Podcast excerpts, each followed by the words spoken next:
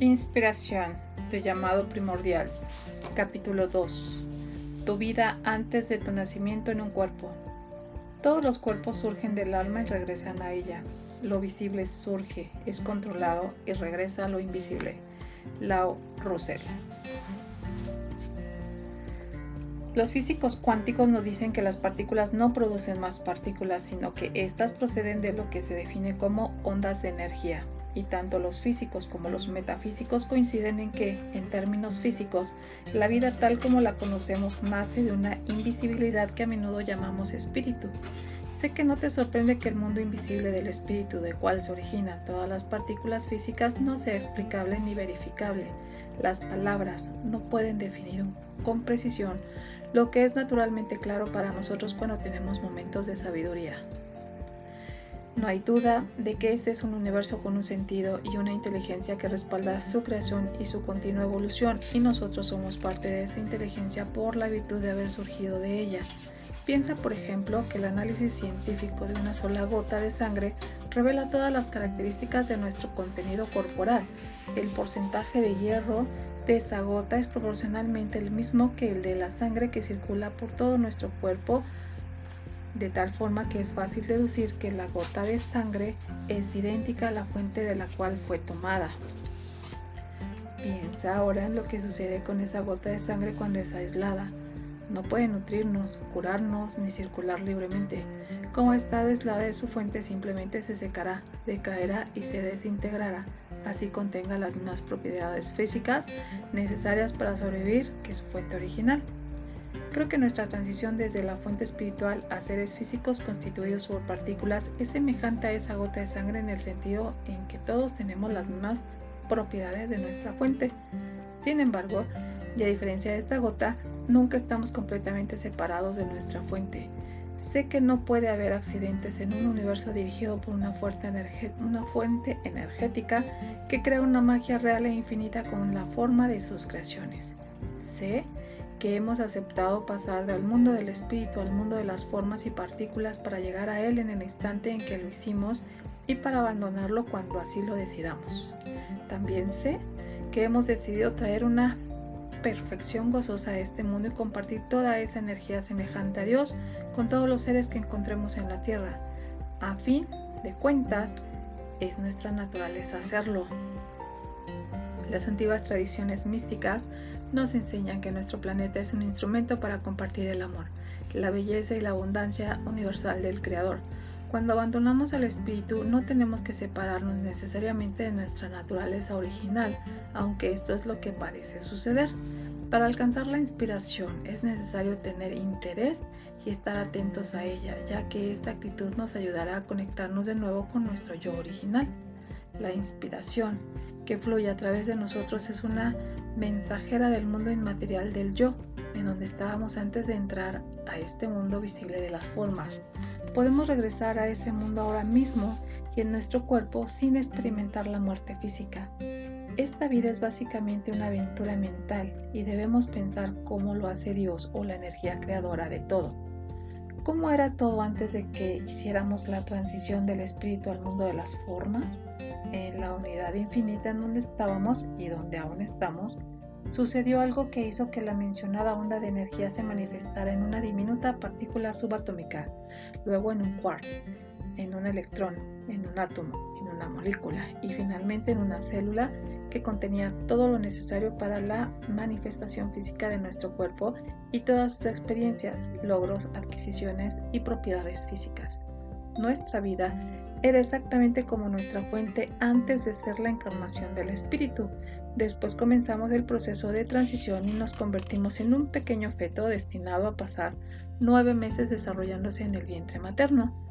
Creo que hemos elegido entrar a este mundo de partículas y formas y aunque no es fácil entender esto ahora, es cierto que cuando estábamos en nuestro lugar original, participamos activando este proceso y teniendo conocimiento de lo que vendríamos a hacer en esta vida. ¿Por qué responsabilizar o culpar a alguien o a algo que no es parte de nosotros? Recibimos el regalo de la volición, es decir, la capacidad de elegir en la tierra. Así que supongamos que teníamos la misma capacidad cuando vivíamos exclusivamente en el ámbito espiritual. elegimos nuestro cuerpo físico, así como elegimos también los padres que necesitábamos para esta aventura. Entonces podemos concluir que elegimos esta vida en colaboración con nuestra fuente. Primera partícula, la primera partícula de protoplasma humano, que habría de ser nuestro yo, no fue la creadora de nuestro ser material, más bien era un aspecto del campo energético invisible y sin forma que hacía parte de nuestro yo, que se estaba manifestando. El tamaño y forma de nuestros ojos, piernas, boca y todo lo demás estaban contenidos en la partícula y en el campo energético de los cuales surgieron. Así que me parece completamente natural suponer que la forma de nuestra vida ya estaba contenida en este campo energético. Es claro entonces que en lo más profundo de nosotros existe una consistencia sobre el rumbo que tomará nuestra vida. Podemos escuchar esta voz, la cual requiere que seamos conscientes de nuestro llamado y así lo hemos elegido. Pero primero necesitamos aceptar el plan divino que firmamos antes de nuestra concepción. Nuestros primeros nueve meses con una forma.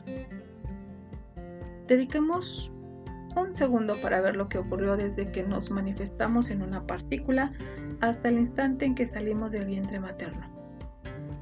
Nuestro embrión se transformó en un feto, en un espacio de absoluta armonía y confianza.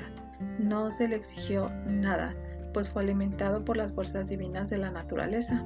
Nuestro desarrollo transcurrió sin nuestra participación. El cerebro se desarrolló, el corazón, Hígado, riñones, dedos, pestañas y demás órganos se formaron gracias a un procedimiento que nos parece milagroso. La mayoría de nosotros estuvimos nueve meses dentro del vientre de una mujer, que pudo alegrarse o no al saber que tendría un bebé, y estuvimos a cargo de la fuente de vida, la energía que necesitábamos para desarrollarnos en ese ser que ya habíamos aceptado anteriormente, fluyó directamente hacia y a través de nosotros. ¿Cómo pudimos estar tan bien durante esos primeros nueve meses solo con la cooperación de nuestra madre, quien nos dejó desarrollarnos en su interior? ¿Cómo pudimos tener todo lo que necesitábamos para comenzar nuestra aventura humana tan perfectamente alineados con el espíritu creativo? La semilla de la que provenimos es tan pequeña que millones de ellas pueden caber en la cabeza de un alfiler y es idéntica a la semilla que da origen a una jirafa, a una palmera o a cualquier otro organismo viviente. Entonces, ¿cómo esa partícula terminó siendo tú o yo? La semilla se materializó en lo que estábamos destinados a hacer bajo los auspicios de la inteligencia creativa y floreció con la ayuda de ese espíritu notable que es el responsable por toda la vida.